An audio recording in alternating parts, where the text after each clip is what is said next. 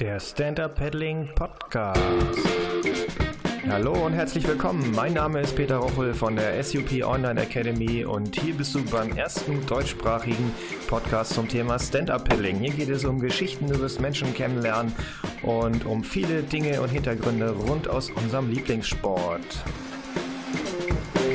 Ja, heute habe ich für euch nochmal den Tim Kruse, mit dem wir im Mai eine Episode aufgezeichnet haben, die im Juni losging, als Tim schon unterwegs war. Das ist der Mann, der 2800 Kilometer Donau am Stück gesubbt ist, um einerseits für ein ähm, geeintes und freies Europa einzutreten und andererseits eins der größten Stand-Up-Pedal-Tourenabenteuer dieses Jahres zu bestehen. Hallo Tim, schön, dass du gesund und munter wieder da bist. Ja, hallo Peter, äh, vielen Dank. Freue mich auch, dass ich gesund zurück bin.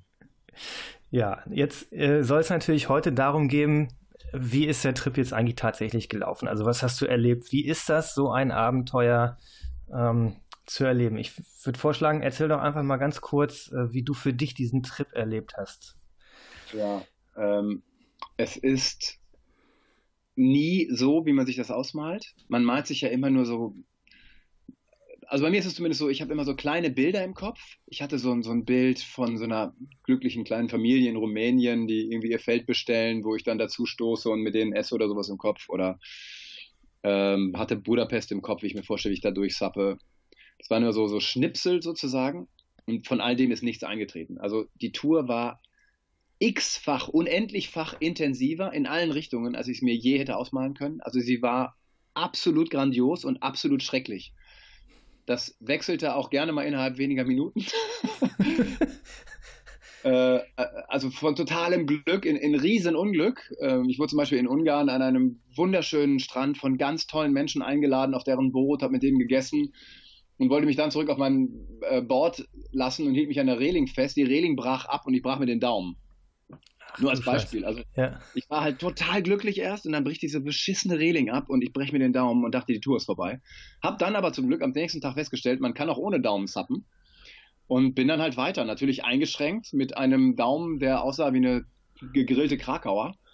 Ähm, aber es ging. Also es geht dann schon weiter. Aber das ist nur so ein Beispiel, wie so eine Tour eben laufen kann. Du kannst da nichts voraussehen. Es wird alles anders, als man denkt.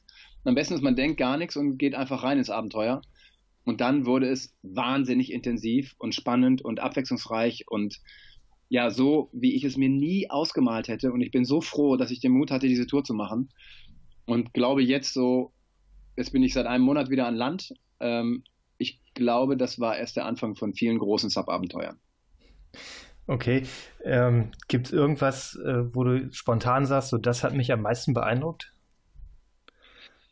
Ja, ähm, das klingt jetzt vielleicht ein bisschen komisch. Ich, ich glaube ich, war am meisten beeindruckt, das klingt ja schrecklich, äh, von mir selbst. Und zwar von dieser Veränderung, die ich durchlaufen habe. Von diesem, ja, dann doch Menschen, der ein, wie alle, jetzt wahrscheinlich auch die ganzen Hörerinnen und Hörer, ein normales Leben führt, was ja doch mehr oder weniger durchgestylt und durchgeregelt ist. Also der irgendwie ein gutes Fahrrad hat und sein Auto hat und, und ein Büro und einem Job nachgeht und alles, ja, alles in, im Normbereich liegt.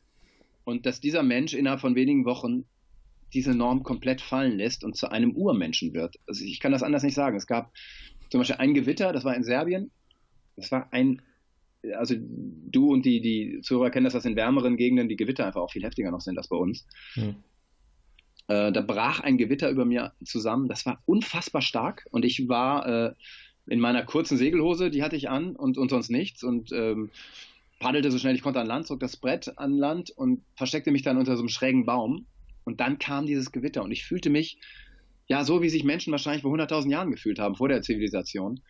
Einfach komplett verbunden mit der Natur, total wild und frei, unabhängig. Es gab im Grunde nur mich und die Natur, oder sagen wir es umgekehrt, nur die Natur und mich und ich war Teil dieser Natur. Und fühlte mich so lebendig wie nie zuvor. Und das hielt an und das war eigentlich das Beeindruckendste, wie mein Körper sich verwandelte. Also äh, relativ schnell, mh, mm, ja, wie soll ich sagen, gestählt war gegen, auch gegen Kälte irgendwie völlig unempfindlich, auch gegen Hitze. Und wie ich wirklich ursprünglich wurde. Also ich wurde so wie, zumindest körperlich, wie ich wäre, wenn wir keine Zivilisation hätten. Also wenn wir immer noch Höhlenmenschen wären oder Flussmenschen oder was auch immer wir mal waren. Ja. Ähm, Das heißt, äh, jetzt ist ja, hast du gerade gesagt, bist du schon einen Monat wieder zu Hause. Was ist denn ähm, von diesem anderen Tim nachhaltig übrig geblieben? Das heißt, du bist hingefahren. Wir haben im kurz, also eine Woche bevor du gefahren bist, haben wir miteinander gesprochen und den, den, den Podcast aufgezeichnet. Da warst du der Tim von früher. Jetzt hast du, hast du dich da äh, verändert, körperlich und auch mental. Was ist da heute noch von übrig nach einem Monat? Wie viel, wie, wie viel Neues ist an dir dran? Was hast du nachhaltig mitgenommen? Ähm, sicherlich ein anderes Körpergefühl. Also ich habe danach gemerkt, dass sobald ich Mist esse, ja, also irgendwie Fast Food oder zu viel Fett oder zu viel Zucker, dass mir das überhaupt nicht gut tut, also dass mir davon auch schlecht wird, dass mir auch dann, ja, vor allem wenn ich abends zu viel esse, äh, dass ich morgens aufwache und mir einfach übel ist, schon morgens. Das hat sich sicherlich verändert und hält auch bis jetzt an. Und dann kommt mental hinzu, dass ich mich in unserer Gesellschaft weiterhin nicht richtig wohlfühle. Ich habe schon das Gefühl, dass, ja, das ist immer so schwer zu sagen. Also ich, auf der einen Seite, dass ich nicht richtig ticke, weil ich eben hier nicht mehr so reinpasse. Gleichzeitig könnte ich auch sagen, dass alle anderen nicht richtig ticken. Das ist aber so wie mit den Geisterfahrern, ja. Alle anderen sind Geisterfahrer, nur ich nicht.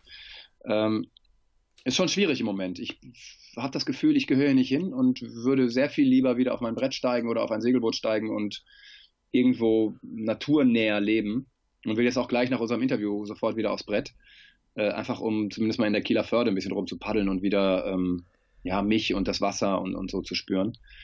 Ähm, ich bin schon ein anderer und merke auch die Künstlichkeit, ja, was, was mir Leute für Geschichten erzählen, die sind so langweilig, die sind so künstlich und aufgebauscht. Die Probleme, die wir haben und auch, dass wir eigentlich nur über Probleme reden können, das ist so langweilig und so, ja, so beschränkt, da komme ich im Moment schwer mit klar, muss ich ehrlich sagen. Ich ziehe mich auch ganz schön zurück und da leidet auch meine Familie drunter. Ja. Das ist erstaunlich, ne? dass ähm, so ein bisschen Ursprünglichkeit und äh, mal raus, was das in einem so bewegen kann. Ich kenne das jetzt nicht in der, in der Größenordnung, aber ähm, da reichen bei mir teilweise auch schon vier, fünf, sechs Tage mal. Ja. Ähm, das äh, kann ich nicht ganz ermessen, was das dann, was dann da noch alles dazukommt. Vorstellen kann ich mir das aber schon so ein bisschen, ja. Ja, ich glaube, dass alle Abenteurer und Reisende das kennen, dass man auf Reisen sich verändert und mm, aufmerksamer wird, äh, achtsamer wird, vorsichtiger wird, man selber wird und irgendwann natürlich wird, also authentisch wird. Und erst dann ist es so, mir kommt es ein bisschen so vor, wenn man länger in englischsprachigen Ländern gelebt hat, zum Beispiel in Amerika oder gewesen ist, und dann englische Filme geguckt hat und die dann übersetzt im Deutschen sieht, hm. dann sieht man, wie gut das ist und wie schlecht das ist. Und so kommt mir unser Leben vor. Das ist ein total künstliches Pseudoleben. Ja. Und das macht es mir so schwer. Es klingt natürlich bescheuert, wenn ich sage, ich bin im Moment, zumindest in meinem Umfeld, der einzig Natürliche und alle anderen sind unnatürlich, muss ich mich natürlich auch fragen, was ist denn mit mir los? Also, ja. ja, klingt komisch, aber ja, auf jeden Fall nachvollziehbar.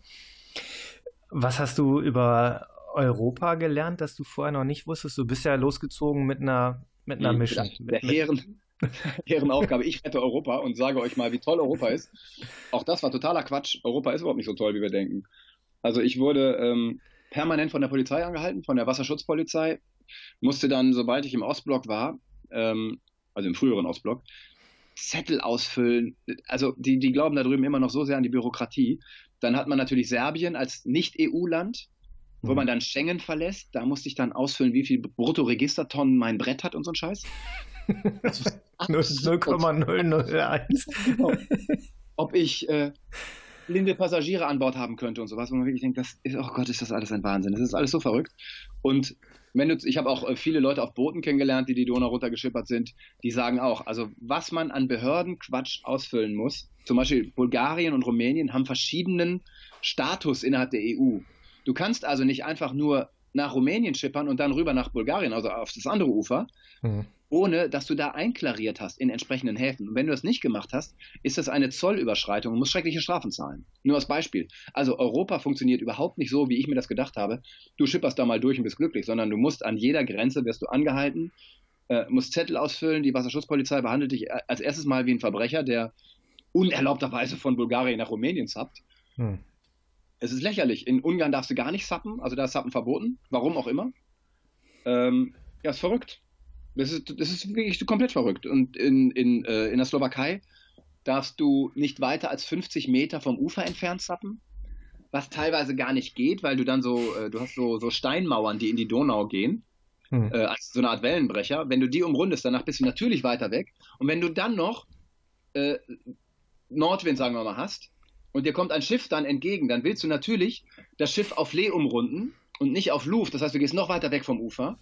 Und dann kommt die Polizei an und sagt, äh, sie müssen jetzt 50 Euro Strafe zahlen, weil sie weiter 50 Meter entfernt sind. Du sagst, nee, das ist aus Sicherheitsgründen, weil ich möchte das Schiff lieber auf Lee umrunden und nicht auf Luft. Aber das verstehen ja. die alles. Ah, es, ist, es ist anstrengend. Also Europa ist längst nicht so geil, wie wir alle glauben. Es ist im Nachhinein, es ist ein, ein Handelsabkommen, damit Güter äh, einwandfrei und ohne Zoll transportiert werden können. Und wenn die Güter transportiert werden können, dann dürfen wir Menschen das auch. Wenn nicht, dürfen wir Menschen auch nicht. Das heißt, es geht wie immer erst um den Profit und dann um die Menschlichkeit. Also das System äh, rettet sich im Grunde immer wieder selbst und wir Menschen hinken dann hinterher. Hm. Erstaunlich, ne? Also, ja, ernüchternd, glaube ich. Gibt es irgendwas, was du Politikern mitgeben wollen würdest? Ja, hört auf, Politiker zu sein. Lasst es einfach. lasst, lasst Politik, lasst Grenzen, lasst alles fallen, lasst alles sausen und lasst uns frei leben. Hört auf, Bürokratie Schwachsinn zu machen, Stapel an Zetteln anzufüllen, die irgendwo weggeheftet werden müssen, mit unglücklichen Menschen, die das äh, glauben machen zu müssen, weil sie keine Alternative haben. Lasst es alles sein und, und gebt uns unser Grundeinkommen und alles ist gut. okay, gut. Bin ich dabei. Ähm, ja, ist erstaunlich, ne? Der Deutsche an sich, in Anführungszeichen, hat ja immer so das Gefühl und den Anspruch für sich, in dem Land zu leben mit der unfassbar kompliziertesten Bürokratie. Ich kenne das nur, nur überwiegend aus Spanien, äh, wo ich lange gelebt habe und weiß aus Erfahrung, dass es deutlich bürokratischer geht als in Deutschland. Und ja, äh, jetzt du darfst du. aus Frankreich. Ich ja. habe in Frankreich lange gelebt. Schlimmer als in Deutschland, viel schlimmer. Die, die ticken komplett durch. Die haben aber auch über 50 Prozent Beamtenanteil in ihrem Land. Das muss man sich mal vorstellen. Kein Wunder, dass die auch pleite gehen werden in den nächsten Jahren. Ja, wollte ich sagen, das muss man sich erstmal leisten können. Also, Italien ist ja sozusagen schon so weit, dass sie pleite sind. Und dann zerbricht Europa. Und dann müssen wir mal gucken, was bedeutet Europa eigentlich für uns Deutsche wirklich? Geht es wirklich darum, dass wir freie Grenzen haben oder geht es darum, dass wir unsere Güter exportieren können? Ja, wenn du zum Beispiel, du fährst in die ärmsten Regionen Rumäniens, Bulgariens, Serbiens, weißt du, was du da findest? Du findest Neukauf, DM, Rossmann. Mhm. Diese ganzen deutschen Marken exportieren überall hin und dadurch geht es uns Deutschen so gut. Und ich traf einen Belgier, der auf einer Pirogge unterwegs war. Das sind so, so ähm, Dinger mit, so, mit einem Ausleger, ja, der mir immer nicht umkippt. Der ja. sagte mir, ihr Deutschen, ihr seid die Amerikaner Europas. Und das fand ich spannend. Da machen wir Deutsche uns natürlich überhaupt kein, keine Gedanken drüber. Aber es stimmt, wir sind die Exportierweltmeister und packen unsere Kultur und unsere Güter in andere Länder rein und die können sich dagegen gar nicht wehren und glauben, den Quatsch von DM und Rossmann kaufen zu müssen. Ja, das hatte ich mal, äh, ja. Ja, das habe ich mal vor äh, fast 20 Jahren in, in, in Costa Rica im Urwald erlebt. Da sind wir zum Surfen da mit mehreren Jungs hin für längere Zeit und äh, sind dann irgendwo im, im Urwald gewesen und ich weiß gar nicht, mussten irgendwie, da war E-Mail gerade neu und mussten dann, äh, ich weiß gar nicht mehr, wegen irgendeiner Krankenversicherung oder was, irgendwie eine E-Mail oder einen Fax verschicken oder so. Und dann sind wir im Urwald in irgendeinem Dorf da in so einen, äh, ja, in Anführungszeichen, Supermarkt gegangen und äh, ich guckte hinter den Tresen und da stand ein Regal, da war irgendwie alles drin, von Pringles bis sonst irgendwas mitten im Urwald. Ich dachte, Alter, was ist denn hier los? Das haben die Amis aber auch gut im Griff hier. Muss so ähnlich sein, ja. Ja, das ist es, genau. Also uns fällt das nicht auf und wir verstehen es nicht ganz. Wir glauben, das ist ja auch okay. Genau wie die Amis eben glauben, dass deren Politik okay ist. Das darf man nicht vergessen. Und fast habe ich angefangen, die Amerikaner besser zu verstehen, eben durch diese Reise durch Europa. Das heißt nicht, dass ich jetzt plötzlich Trump verstehen würde. Ja, also das nicht. Aber dass ich auf jeden Fall verstehe, ja, die Amerikaner, denen geht's gut, weil sie so viel exportieren und weil sie halt ihre ganzen Schlager in die ganze Welt tragen. Und wir machen es nicht groß anders. Erstaunlicherweise. Tja, wir haben viel, viel von denen gelernt. Ob das gut ist oder schlecht, das äh, ja, mag sich jeder selber denken. Ja. Gab es äh, auf deiner Reise ähm, Situationen, in denen du Angst hattest? Wo du sagst, oh, das ist jetzt aber sehr brenzlig. Also wir hatten jetzt einmal, wo du sagst, das Beeindruckendste war, äh, auf, aber das war ja von dir aus jetzt so geschildert äh, als positives Erlebnis. So kam es zumindest bei mir an mit dem Gewitter. Dann mhm. hat es der Daumen äh, gebrochen. Mhm. Gab es irgendwas, wo du gesagt hast, ähm, jetzt ist es vorbei? Situation, ja, eine Situation, wo es wirklich auch knapp war, das war in Österreich, ähm, in der Wachau. Da waren Fallwinde. Also für alle Nichtsegler, ähm, das sind Winde, die von oben kommen. Und die sind komplett unberechenbar. Und die hatten tatsächlich Orkanstärke. Also es wehte sowieso ein starker Sturm, also Starkwind äh, durch die Berge da unten. Und dann kamen diese Fallwinde, drehten mein, also ich kam dann nicht gegen an, die, die drehten dann mein Sub zur Seite, griffen unter Sub und schmissen mich ins Wasser. Was jetzt nicht schlimm ist, du kannst ja schwimmen und alles, nur äh, was ich nicht dachte, das Sub flatterte tatsächlich, also wurde wirklich über, äh, über die Donau dann gedreht, mehrfach. Und hm. dabei verlor ich mein Gepäck. Ach, und Scheiße, das war problematisch. Ja. Und das schwamm halt dann alles um mich rum. Also meine Turnschuhe, ich sagte eigentlich mal barfuß, meine Turnschuhe schwammen. Und dann hatte ich zwei große Taschen. Einmal so eine Tasche mit Technik und eine große Tasche, wo alles drin war. Und das schwamm um mich herum, neben dem Paddel und dem Sub. Hm. Und da dachte ich, scheiße, wenn du jetzt eins nur verlierst, dann ist die Reise vorbei. Und ich habe es irgendwie geschafft, das alles wieder einzusammeln, bei ziemlich starker Strömung in dem Moment. Bin dann äh, ans Ufer und da hatte ich auch Glück, das ist eigentlich ist die Wachau eine ziemlich befahrene Gegend, äh, weil das einfach auch ein großes Touristengebiet ist. Und in dem Moment kam mir auch kein Boot entgegen. Ich hätte dem auch nicht ausweichen können. Vielleicht auch wegen des Sturms, dass da nicht so viele unterwegs waren. Mhm. Und habe es dann irgendwie geschafft, alles zurück an, an, an Bord zu kriegen und bin dann, äh, und dann dachte ich, mein Paddel ist weg und plötzlich sah ich, dass das genau neben dem Brett schwimmt. Also ich guckte überall und es war einfach an das Brett drangetrieben worden. Und da habe ich aber Schwein gehabt, dass ich da alles behalten habe und dann bin ich an Land, habe dann eine Nacht äh, in, in, an Land in diesem Sturm verbracht und wenn ich da auch nur eine Tasche verloren hätte, wäre es eigentlich für mich vorbei gewesen, weil ich hätte dann ja entweder alles neu kaufen müssen, keine Ahnung, was ich gemacht hätte. Auf jeden Fall, da habe ich Schwein gehabt auch. Das war wirklich, ich hätte nie gedacht, dass Stürme so heftig auf einem Fluss sein können. Mhm.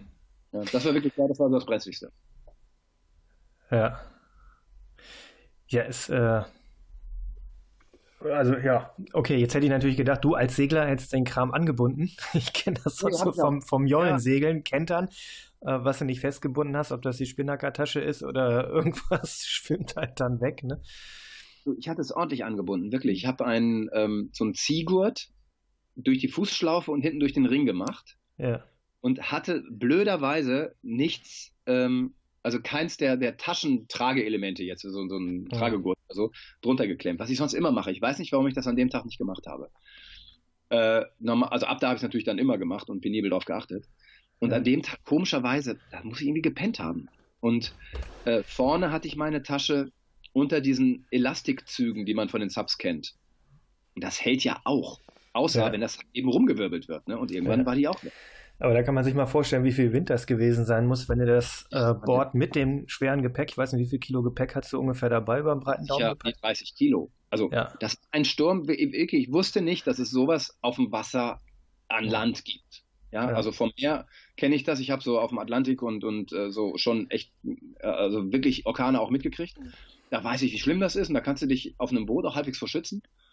Und da auf dem Wasser, da bist du, da wirst du das war Wahnsinn. Das war, ich wusste wirklich nicht, dass das geht. Unfassbar. Ja. Ausgeliefert. Ja. Ja, ja und dann stehst du da ähm, im T-Shirt und in einer, in einer kurzen Segelhose, bist ja quasi nackt. Und dann packt dich so ein Sturm und du, ja, bist hilflos. Ehrlich, ehrlich hilflos. Und das Ufer ist 100 Meter weg und du hast das Gefühl, du kommst da nie hin. Ja. Gut. Ähm, ja, was schiefgelaufen ist oder dich beeindruckt hat, ähm, hast du schon gesagt. Du hast aber auch gesagt, das hat sich abgewechselt mit grandios. Was war denn so das Grandioseste, was du erlebt hast? Oh, da war so viel. Also erstens die Menschen. Ja, nur ein Beispiel. Ähm, zum Beispiel in Ungarn musste ich nicht ein einziges Mal in einen Supermarkt oder zu einem Restaurant gehen, weil ich die ganze Zeit von den Leuten eingeladen wurde. Die ganze Zeit. Die fuhren mit Booten hinter mir her und haben mich geholt und haben gesagt, komm, du siehst aus, als ob du eine längere Reise machst, wir wollen deine Geschichte hören, wir laden dich zum Essen ein. Das war Wahnsinn. Die haben mir ganze Kuchenbleche geschenkt. Da habe ich drei Tage Kuchen gegessen. ich so, was soll ich mit dem Blech machen? So, was schenkst du dem Super. Nächsten? Das war irre. Und wirklich überall wurde ich von den Menschen eingeladen. Und nur in, in Ungarn oder was speziell? Nicht in Österreich, nicht in, in, in Ungarn war irre. Also in Österreich auch. Ja. In Deutschland muss ich sagen, überraschenderweise auch. Also selbst in Deutschland wurde ich, da hat zum Beispiel eine Band für mich gespielt gespielt. Die haben das irgendwie über Facebook mitgekriegt.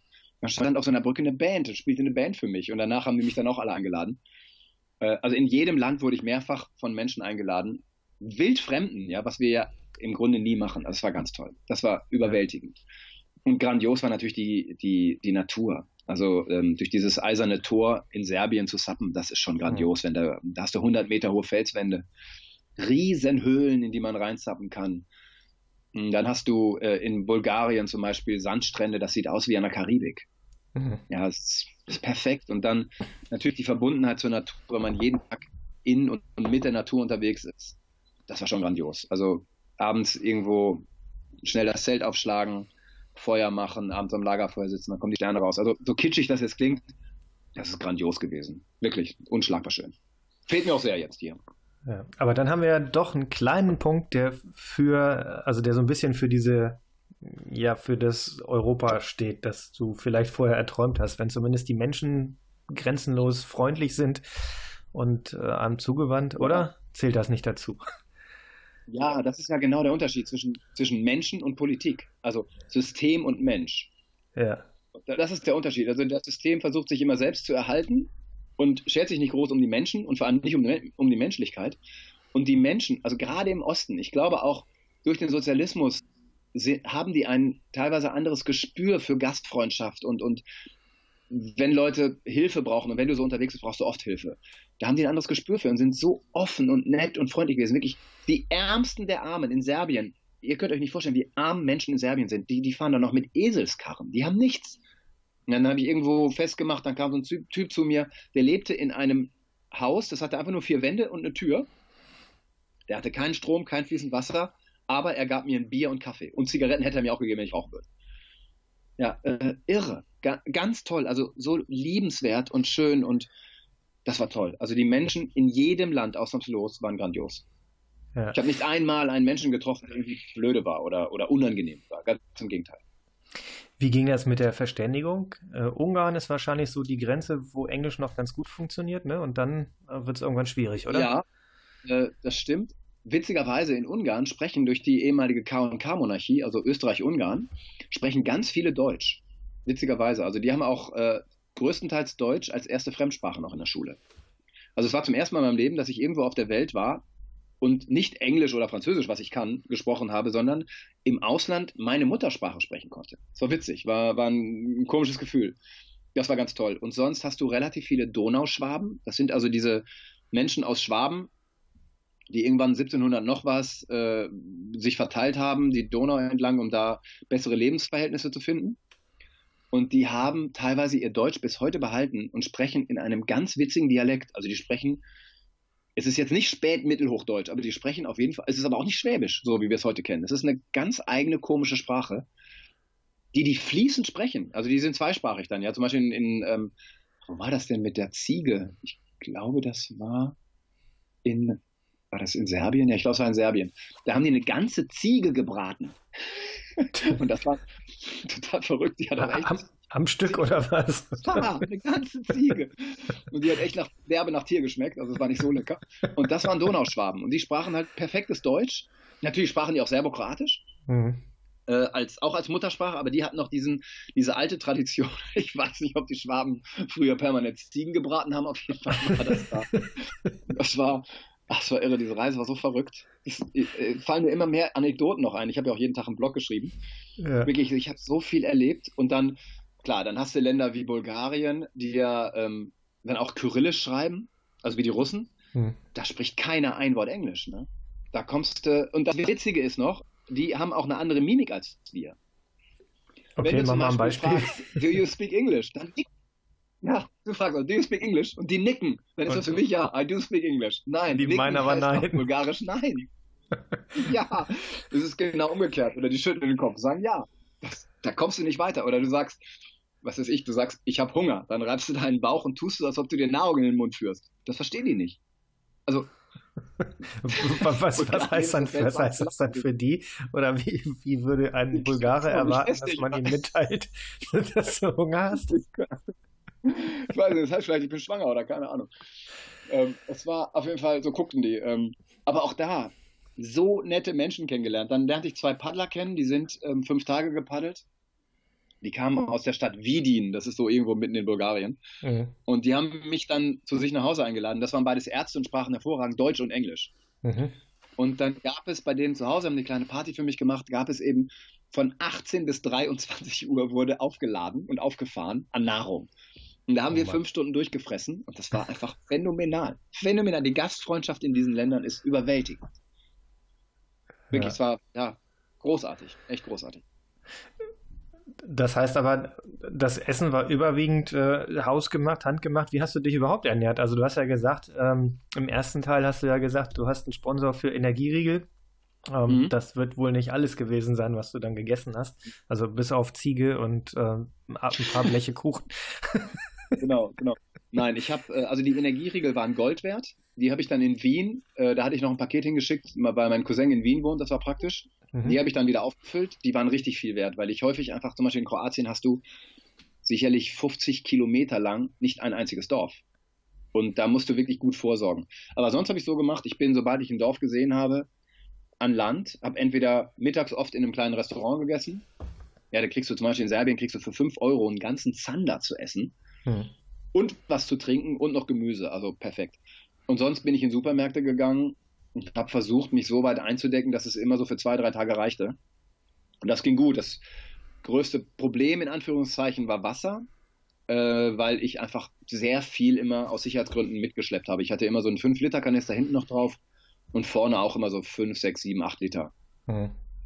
Und äh, hat, hätte auch eine Wasserzubereitungs- und so, so einen Filter gehabt, den ich aber zum Glück nie benutzen musste. Ähm, und, aber das ging relativ problemfrei. Und ich hatte einen kleinen Kocher dabei, wo ich dann abends mir auch mal eine Dose warm gemacht habe. Also das ging. Trotzdem muss ich sagen, dass ich in den sieben Wochen ungefähr zehn Kilo abgenommen habe. Ja.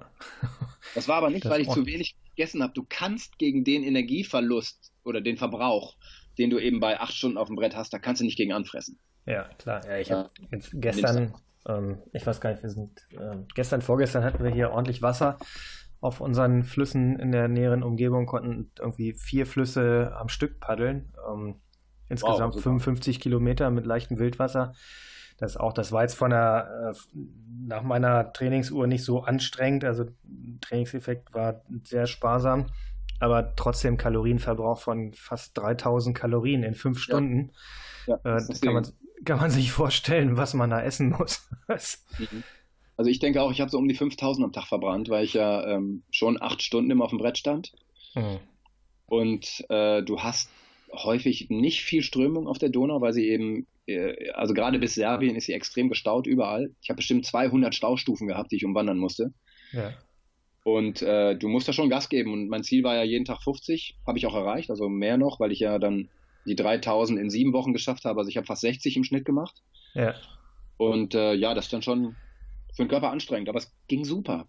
Und ich bin jetzt wirklich nicht so das, das Sporttier und also wir machen ja hier nur, ähm, nur, nur Audio. Also ich bin überhaupt kein Tier, so, so nicht so ein, so ein Muskelmensch oder so, überhaupt nicht. Auch kein besonders drahtig gebauter Typ. Mein Körper hat das irgendwie gut mitgemacht, erstaunlicherweise. Also ist für mich so der Beweis, dass Zappen eigentlich eine natürliche Sportart ist. Also wir sind aufrecht, so wie wir auch gehen und kriegen die Kraft eben, also die Fortbewegung aus den Armen heraus. Und ich glaube, dass es ziemlich natürlich ist. Und ja. es geht mir bis heute gut damit. Also ich habe nie Rückenschmerzen, wie ich sonst manchmal habe. Oder, oder Beinschmerzen, was man hat ja mal irgendwie Kniemalessen oder irgendwas. Das ist alles komplett weggegangen dadurch.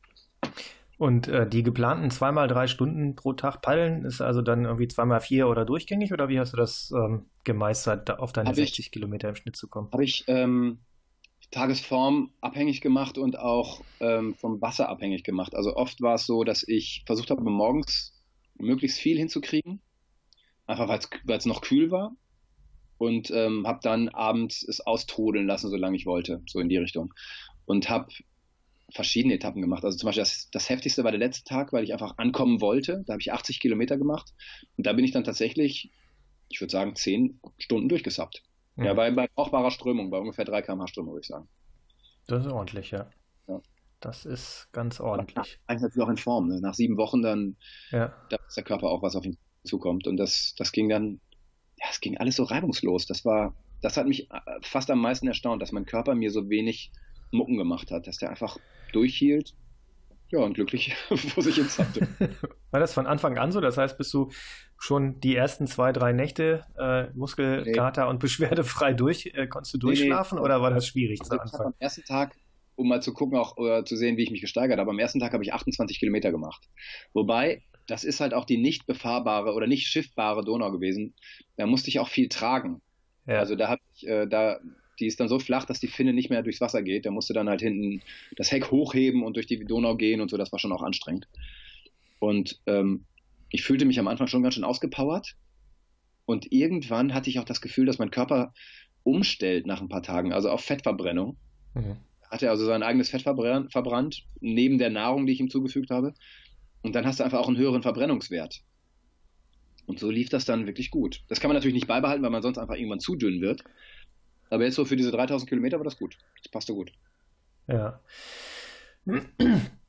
Ähm, wie oft hast du ungefähr gekocht und wie oft hast du, ähm, bist du essen gewesen? Das heißt also tagemäßig. Du hast gesagt, du bist, äh, wenn möglich, irgendwie auch mal irgendwo essen gewesen und hast dich ja. äh, da versorgt, aber auch gekocht. So Verhältnis, wie war das ungefähr? 50-50, ja. ich sagen.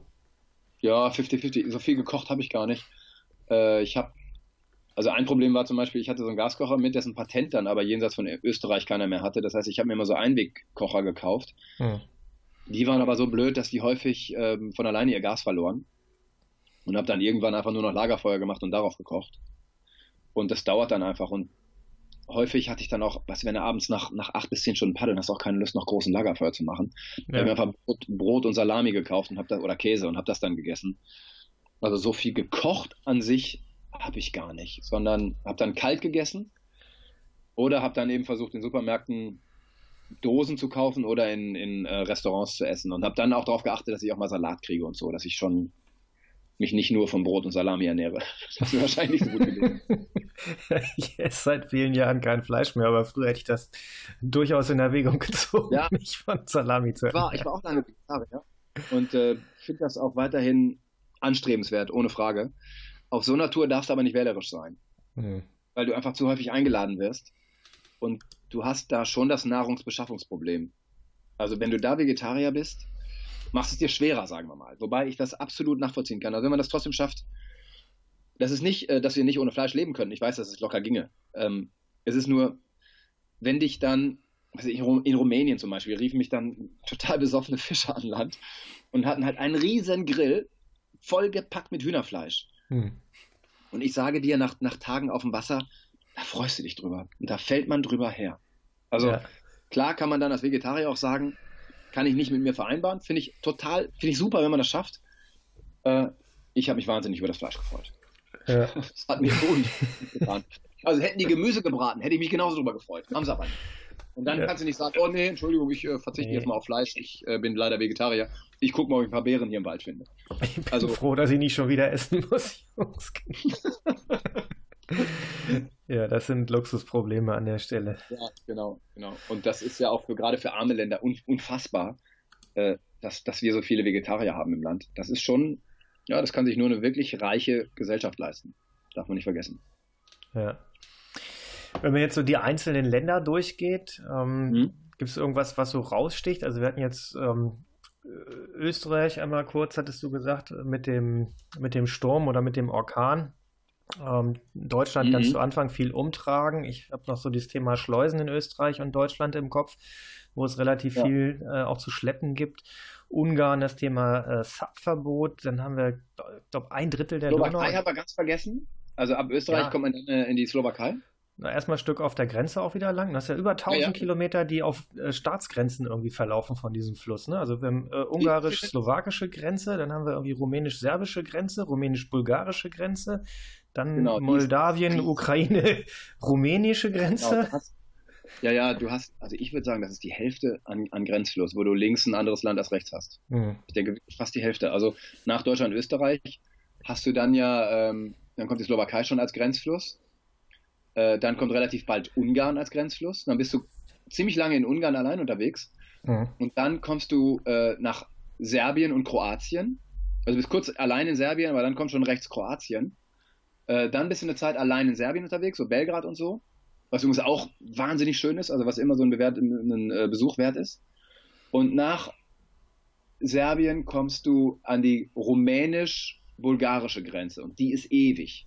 Ja. Und dann hast du ein Stück Rumänien allein und dann kommt Moldawien und die Ukraine. Und dann hast du wieder Rumänien allein im Delta, wenn man den südlichen oder mittleren Delta-Arm nimmt, so wie ich, den südlichen. Ja, wie hast du das dann geregelt mit dem Papierkram? Also du hast ja, ja. Ähm, gesagt, äh, manchmal musstest du da ein, einklarieren und ausklarieren und äh, wenn ich jetzt hier gucke, wobei da war es dann wahrscheinlich nicht so, äh, Serbien, Kroatien, da verlaufen ja so, ich weiß nicht wie viele Kilometer, wo das so im Zickzack du immer durchgeht, ne? Einmal, ja, einmal Kroatien, einmal, aber da haben die wahrscheinlich nicht so einen Dokumentenkram, oder? Doch, doch. Hättest du, wenn du auf die hören würdest. Aber ich habe dann häufig auch gesagt, äh, entweder ich verstehe die nicht, weil ich nur Deutsch spreche, dann sind die immer verzweifelt abgezogen. Oder ähm, die haben dann auch oft gesagt, äh, ja, in der nächsten Stadt müssen sie dann aber wirklich deklarieren. Und ich so, ja, ja, klar, weiß ich. Auf jeden Fall versprochen, klar. Genau, und habe ich dann halt auch nicht gemacht. Also so viel deklariert habe ich dann nicht. Übrigens, diese Grenze Kroatien-Serbien, die sieht nach Zickzack aus. Hm. Das ist der ursprüngliche Verlauf der Donau, als sie noch wild war. Und die haben äh, äh, unter Tito in Jugoslawien, haben die die Donau echt vergewaltigt und haben die da gerade gemacht. Sodass du gar nicht Zickzack hast, sondern du hast einfach rechts Kroatien und links Serbien, wenn du mit dem Fluss paddelst. Hm, okay. Und ähm, du, streng sind sie, wenn du Ungarn verlässt, weil du halt ähm, Schengen verlässt. Mhm. Da kommen dann die Ungarn an, dann kommen relativ bald die Serben an. Ja, aber die Ungarn, das ist, das war ja auch so ein Ding. Das habe ich ja noch bei dir im Blog gelesen, als, als das noch zugänglich war. Äh, mit diesem äh, Sub-Verbot. Wie hast du das denn gemacht, wenn du da mit den Behörden ja, ich, über deine also Dokumente ich, sprechen sollst? So, ja, äh, da habe ich so ein Glück gehabt. Ich bin äh, immer wieder der Polizei sozusagen entwischt, in denen ich denen falsche Versprechungen gemacht habe oder irgendeinen Scheiß erzählt habe. Und irgendwann war es denen aber, glaube ich, zu bunt. Also die scheinen doch zu kommunizieren. Und dann sollte ich dann 50 Euro Strafe zahlen. Und dann habe ich gesagt, ich habe leider kein Bargeld dabei. Dann haben die mir so einen Überweisungsträger gegeben, den ich natürlich bis heute nicht bezahlt habe. Und dann haben die aber wirklich gesagt, äh, das war in einer Stadt namens Szentendere, mhm. so 30 Kilometer nördlich von Budapest. Und dann haben die gesagt, so, bis dahin zappst du jetzt und dann steigst du aus. Und da wartet die Polizei auf dich. Und das war tatsächlich so. Also da hat doch in diesem blöden Centendere echt die Polizei gewartet. Und dann haben gesagt, so, raus jetzt hier. Und dann bin ich ausgestiegen. Und das Witzige war, ich habe vorher, also dadurch, dass diese Geschichte, ähm, also meine Geschichte über, über äh, Facebook halbwegs bekannt wurde, haben dann Leute, wieder Leute kontaktiert und so weiter. Und ich hatte dann ein paar in Budapest, bei denen ich eine Nacht übernachten sollte oder durfte. Und die habe ich dann angerufen und habe gesagt, ich komme hier nicht weiter, ich komme nicht bis nach Budapest, die haben mich hier echt rausgezogen. Und dann habe ich gesagt, kein Problem, wir holen dich ab. Und dann haben die mich abgeholt mit einem nagelneuen Range Rover, so ein 500 PS SUV-Teil, also ein, ein, Wahnsinn. Wo ich dann dachte, oh Gott, was sind das denn für Leute? Super nett, er Engländer, sie bildhübsche Ungarin. Und dann sind wir zu denen nach Budapest gefahren und dann äh, sind wir nicht in die Stadt rein, sondern in so Hügel, wo nur Villen standen, oberhalb von Budapest, also so die reichen Gegend. Hm. Und dann haben die vor einer Villa angehalten, wie ich es noch nie gesehen habe, wirklich, wo Geld absolut keine Rolle mehr spielt. Und dann ging eine Monster-Garage auf, also größer als alles, was ich je gesehen habe. Da drin stand dann wirklich ein neuer Porsche Carrera und so ein, so ein BMW i8 oder wie das Ding heißt. Also es war nicht zu fassen. Und mhm. dann haben die mir eine ganze Etage unten für mich gegeben mit Swimmingpool und allem drum und dran. Und dann habe ich da, äh, dann haben die abends noch eine Party für mich gemacht. Dann kam noch die Nachbarin mit ihrem roten Ferrari vorgefahren und so. Also es war ich habe wirklich, ich habe so ein Schwein auf der Tour gehabt. Es klingt jetzt wie ein Märchen, ne? Aber ich habe es ja alles filmisch festgehalten, so Glück. Wahnsinn. Und dann haben die mich äh, am nächsten Tag südlich von Budapest hingefahren, äh, südlich von so einem Atomkraftwerk, weil wir gesagt haben, da, südlich davon ist keine Polizei mehr. Dürfte nicht sein. Und dann hatte ich noch so, ja, bestimmt 300, 400 Kilometer Ungarn vor mir. Und da ist mir die Polizei zum Glück nur an der Grenze begegnet und die hatten dann kein Sub-Problem, sondern ein Dekla Ausdeklarierungsproblem wegen Schengen. Hm. Das heißt aber, ich habe von Budapest nichts gesehen. Also ich bin nicht durch ja. Budapest diese wegen der Polizei umgehen musste. Das ist auch nicht so schlimm war. Also irgendwann fliege ich da nochmal hin. Ähm, und, und gehst da sappen. ja, ja man muss halt auch Schwein haben oder sich zu helfen wissen. Ja, genau. Zur Not hätte ich es nachts gesappt, geht auch. Ja. Wie war es oben ähm, Moldawien? Also die Donau geht ja dann irgendwie ein Stück nach Norden und ich genau, glaube, das ist genau. genauso an dieser, an dieser Ecke, wo an dieser Grenze zu Moldawien, wo das mhm. irgendwie so um die Ecke rumgeht dann, wo es dann wieder ähm, östlich Richtung genau. äh, Schwarzes Meer dann auch geht. Ähm, mhm. da, also ich habe Moldawien nicht betreten, das lag erstens daran, dass du es natürlich auch wieder nicht darfst. Also dadurch, ja. dass, das ist ja noch nicht mal Europa, ne? das ist ja schon sozusagen ein anderer Kontinent. Wenn auch nicht richtig, also das weiß ja auch keiner, wo, wo das dann endet ja. und anfängt. Und das ist ja, ist ja auch alles politischer Käse. Auf jeden Fall, ich hätte Moldawien gerne betreten, hätte es auch versucht. aber ich hatte da so einen Nordsturm, dass ich fast nicht gegen den Wind ankam und hätte dann noch um eine relativ lange Insel herumzappen müssen, um dann diese, ich weiß nicht, zehn Kilometer Moldawien oder so zu betreten. Und habe dann einfach gedacht, komm, ich kann nicht mehr. Ich muss jetzt irgendwie um diese Kurve kommen. Bin dann halt rechts abgebogen, habe die Insel links liegen lassen und habe damit dann auch Moldawien verpasst. Ja, was jetzt nicht so schlimm war. Und dann kam relativ bald die Ukraine. Da wurde ich natürlich sofort wieder von der Polizei angehalten. Habe dann aber doch eine Nacht in der Ukraine verbracht. Und ähm, das ist so einsam da oben, dass du zwischen den einzelnen Dörfern auch keine Polizei hast. Also das ist dann auch egal. Hm. Das nimmt sich alles nicht viel, ne? landwirtschaftlich, also äh, äh, äh, von der Natur her. Du merkst keinen Unterschied, ob du jetzt in Rumänien oder in der Ukraine bist. Das ist natürlich genau das Gleiche. Ja, wie ist das äh, von der Navigation her gewesen? Das wird ja da ziemlich verzweigt, zumindest sieht es so aus, ne? Und dann Richtung Delta auch. Also wie hast du das hm. hingekriegt, hm. da die richtigen Routen zu finden? Habe ich nicht. also die letzte Stadt vor dem großen Delta dann äh, ist Tulcha. Ja. Schreibt sich Tulcea, falls das jemand nachgoogeln möchte. Und da verzweigen sich dann sozusagen, also der nördliche Weg geht, es gibt drei große Arme. Ja, der nördliche geht schon ein bisschen vorher ab, das ist dann die Grenze zur Ukraine. Und dann gibt es den Mittelarm, das ist auch der Schiffbare. Und den wollte ich eigentlich fahren, weil da unten dieses Schild Kilometer Null ist an so einem Leuchtturm. Mhm. Und das war mir wichtig. Ich wollte halt ein Foto von mir haben, Kilometer Null. Und dann hatte ich da relativ gute Strömung und zappte runter und plötzlich sah ich links so einen Arm abgehen, dachte, aber das kann ja nicht sein. Das war aber schon. Und dann hätte ich gegen die Strömung zurückpaddeln müssen, um dann da reinzukommen. Dachte, ja komm, dann nehme ich halt jetzt den südlichen Arm, auch wenn er länger ist. Und, aber der soll auch schöner sein. Und dann bin ich halt den südlichen Arm runter. Und das ist schon verzweigt und verzwackt, muss ich sagen. Äh, manchmal biegt er dann links ab, wo du nicht weißt, ist das jetzt wieder so ein Stichkanal oder ist das die Hauptströmung, der Hauptstrom? Das kannst du nicht sagen. Und da habe ich dann entweder versucht, es über Google Maps rauszukriegen, was aber schwierig war, weil ich keinen Empfang hatte. Ich hatte mir also vorher auf dem Handy die, äh, die Karten zwar so weit runtergeladen, ist aber dann trotzdem schwer zu sehen, weil du nicht genau weißt, wo du bist. Mhm. Und, äh, aber da sind dann zum Teil natürlich auch Boote, auch viele Touris. Entweder folgst du den Touribooten oder ähm, ich habe auch Menschen gefragt. Und dann habe ich halt den Namen des, des Ankunftsortes gesagt und dann haben die mir gezeigt, jetzt hier darunter oder darunter. Ach, und so geht's. Aber da kann man sich verfahren, auf jeden Fall. Da kann man sich verlieren. Aber nicht brenzlig, weil irgendwie grobe Richtung stimmte schon immer noch. Ja, Du hast, was immer eine gute Orientierung ist, ist der Strom, ja, also die mhm. Strömung. Äh, diese Stichkanäle haben, Kanäle haben dann immer keine Strömung mehr. Ja. Daran merkst du es dann, aber ähm, ja, Und dann zapft halt zurück. Wenn du sagst, äh, du wolltest eigentlich die, die Schifffahrtsroute fahren, Betonung ist da nicht mehr, oder was? Oder Ganz schlecht. Also ja. es gibt, das ist auch so witzig. In Deutschland hast du äh, und in Österreich alle 100 Meter hast du eine Angabe, eine Distanzangabe. Also mhm. jeder Kilometer ist halt aufgelistet, dann steht ein Riesenschild, was weiß ich, 2885 ist glaube ich Ulm oder 58 oder sowas. Mhm. Und dann hast du, ja, jeder Kilometer äh, steht dann ein neues Schild mit der neuen Angabe und alle 100 Meter hast du dann entweder in Deutschland Striche oder kleine Zahlen, in Österreich große Zahlen sogar, ähm, mit Flächen, die dann auch extra gemäht werden müssen, also ein Riesenaufwand, der überhaupt nicht nötig ist. Und je weiter du, du nach Osten kommst, desto mehr lassen die es dann bleiben. Und ja, take it easy da drüben. Äh, da ist dann nichts mit großer Beschilderung oder Betonung. Man muss das Gebiet kennen. Ist verrückt, weil da Riesenschiffe fahren, ne? Aber die ja. kennen das irgendwie. Und auch dieser Abzweig dann, der war absolut nicht zu sehen. Also da gibt es keine Betonung, die dann sagt, jetzt mal eine grüne oder eine rote Tonne. Keine Ahnung, die, das ist halt anders als bei uns. Ja. Unnötig. Ja, gelernt also, wie gelernt. Äh, Ordnung in allem und die untertreiben, eindeutig. Ja. Wie ist es so, was gab es für dich einen Punkt, wo du gesagt hast, so jetzt habe ich keinen Bock mehr, ich ja, will nicht mehr? Hundertmal. ja, ja, auf jeden Fall. Okay, also. doch so, doch so oh, selten. Ja klar, ähm, das hast du immer wieder, wo du einfach die Schnauze voll lassen denkst, nee, ich, ich will jetzt ich will mal wieder mit meiner Freundin zusammen sein oder ich, ich habe mal wieder Bock, Fahrrad zu fahren oder was es alles an schönen Dingen gibt, muss, muss ja jeder für sein, sein Leben selber wissen. Oder mal wieder schön mit Freunden zusammensitzen. Ich will nicht mehr paddeln, ich will keinen Gegenwind mehr vor allem haben. Ähm, ich habe keinen Bock mehr auf Regen, keinen Bock mehr auf Hitze. Ja, das geht einem alles irgendwann auf die Nerven.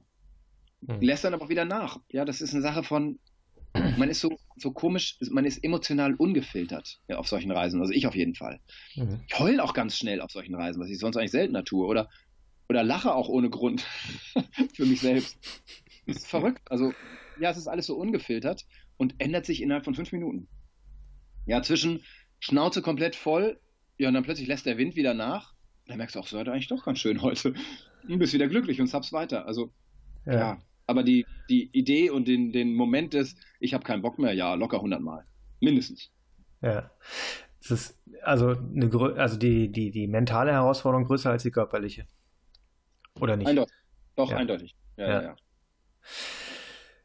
Lass uns mal nochmal zum Thema Material kommen. Wir sind ja schon fast eine mhm. ja, Dreiviertelstunde am Quatschen. Äh, ist auch total spannend. Ähm, wie, ähm, also nach dem, was du mitgenommen hast, was du geplant hattest, ähm, hast du das, was du dabei hattest, hast du das alles auch wirklich gebraucht? Oder gab es irgendwas, wo du sagst, nö, nö das äh, habe ich zwar dabei gehabt, aber war eigentlich sinnlos? Oder gab es irgendwas, was du, was dir gefehlt hat? Ein Dosenöffner oder irgendwas? Äh, nee, ich hatte ein ganz gutes Messer mit, also so ein Leatherman, mit dem du alles aufkriegst. Ja, ähm, ja. Nee, also ich hatte zum Beispiel so einen, so einen Wasserfilter mit, was ich eben schon erzählt habe. Mhm. Und den brauchte ich nicht, aber ich würde ihn trotzdem wieder mitnehmen. Ich weiß ja. nie, ob du vielleicht mal kein Wasser hast und du musst das Donauwasser filtern. Also ich habe mir zum Beispiel, ähm, dadurch, dass ich natürlich mehrfach am Tag drin schwimmen war, allein um mich abzukühlen, Entzündung zugezogen durch das Wasser, eine, eine, Bindehautentzündung. Bis, bis heute sehen meine Augen leicht zombieesk aus. Mhm. Ähm, also das Wasser kannst du nicht trinken. Es stehen ja auch wahnsinnig viele Kühe und, und Ziegen und so äh, am Rand, die da rein scheißen und, und pissen. Und das willst du nicht trinken, das musst du also filtern. Also den hatte ich zwar umsonst mit, habe ihn nicht benutzt, aber ich würde ihn trotzdem wieder mitnehmen. Und das andere habe ich tatsächlich gebraucht.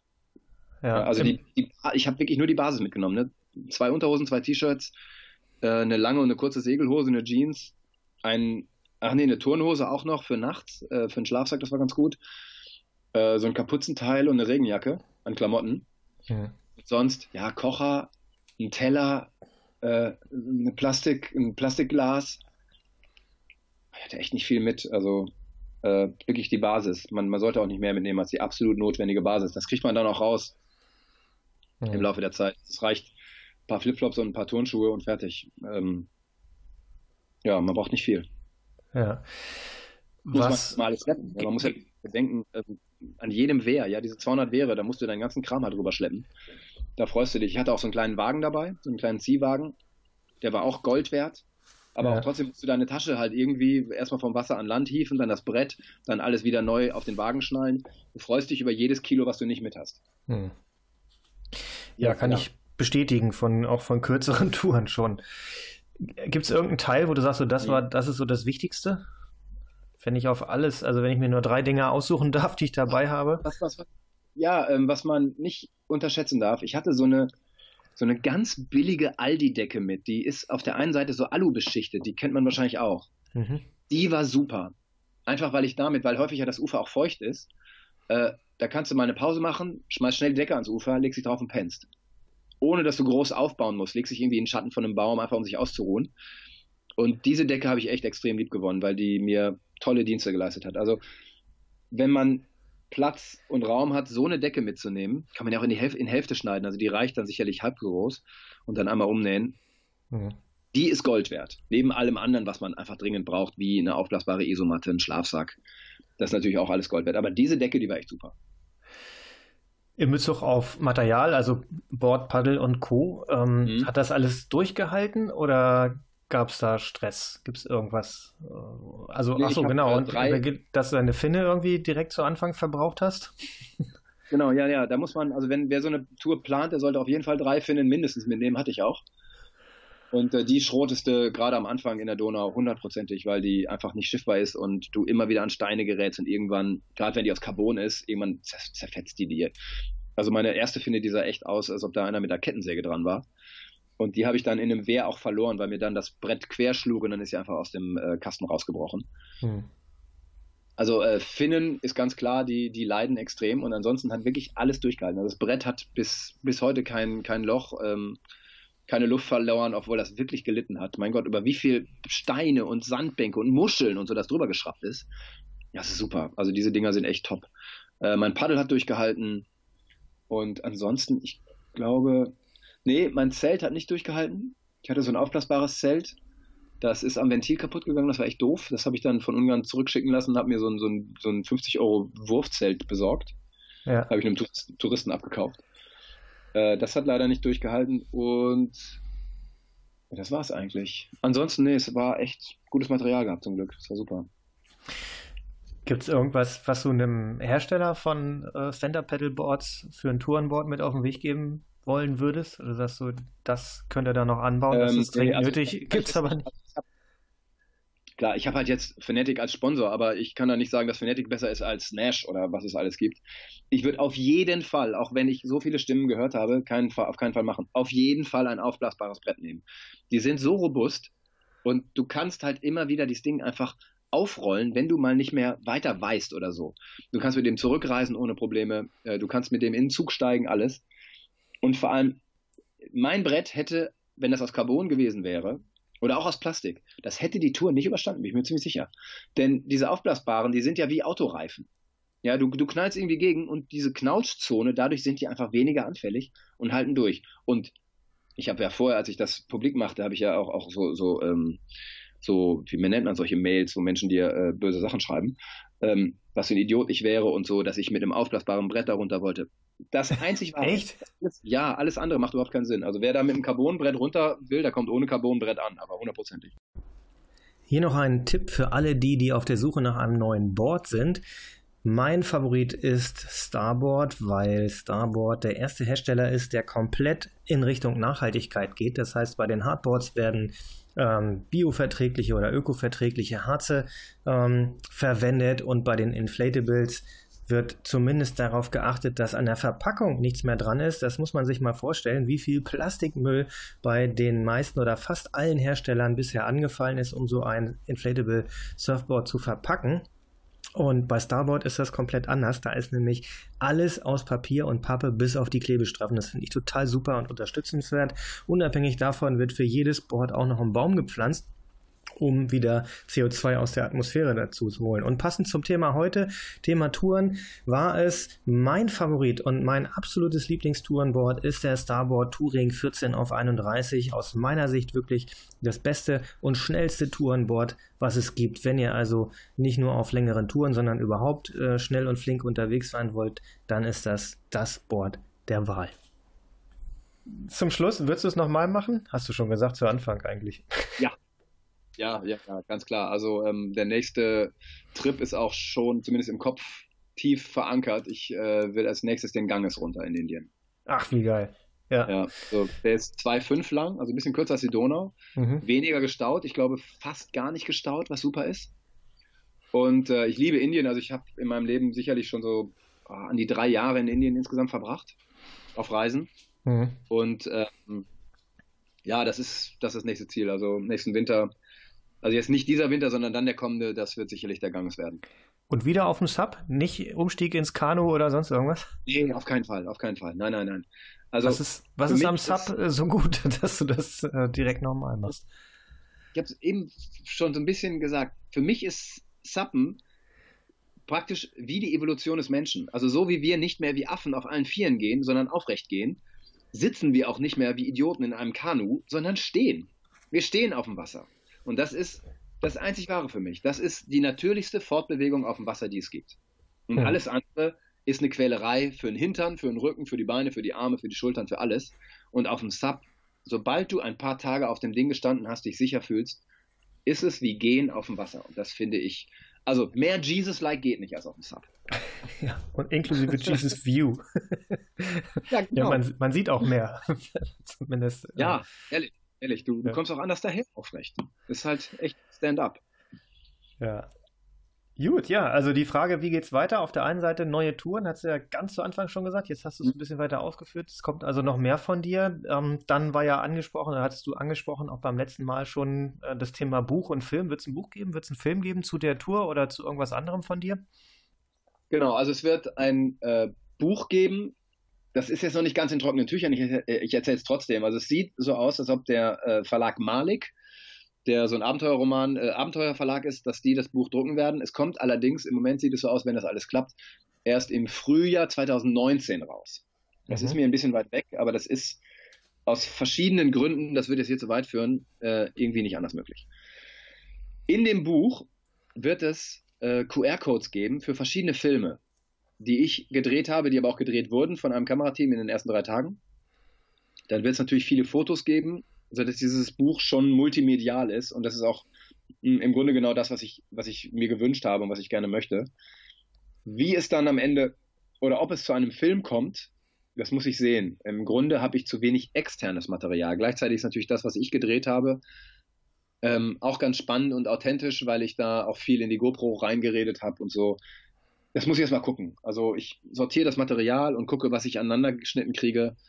Ob man vielleicht extra nochmal so, so eine Art Interviews filmt, so ähnlich wie du es jetzt mit mir gemacht hast, um Sachen einzuordnen. Das muss ich gucken. Aber auf jeden Fall, das Buch erscheint, wie es aussieht, im Frühjahr 2019.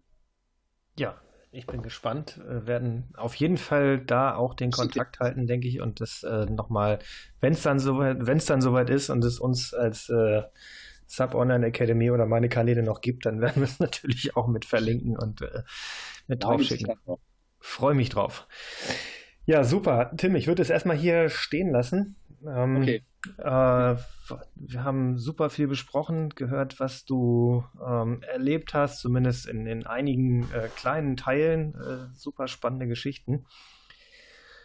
Und äh, ja, dir zunächst mal alles Gute. Äh, gewöhn dich nicht dran an diesen, ähm, ja, ich sag mal, diesen, diesen falschen Zustand, von dem ja. wir vorhin gesprochen haben. Bleib, bleib, bleib du selbst und äh, das Leben ist ein Abenteuer oder eine Reise oder beides. Ja, ja, ja. Eine große Reise. Vielen Dank, Peter. Hat Spaß gemacht. Alles klar. Danke dir. Tschüss. Das war's auch schon für heute. Alle Links zu dieser Show findet ihr in den Show Notes. Bitte abonniert diesen Podcast in iTunes und hinterlasst mir eine Bewertung. Das ist die einzige Möglichkeit des Feedbacks. Und äh, wenn es euch gefällt, empfehlt es weiter, sagt es anderen und gebt uns eine gute Bewertung. Vielen Dank, bis bald, euer Peter.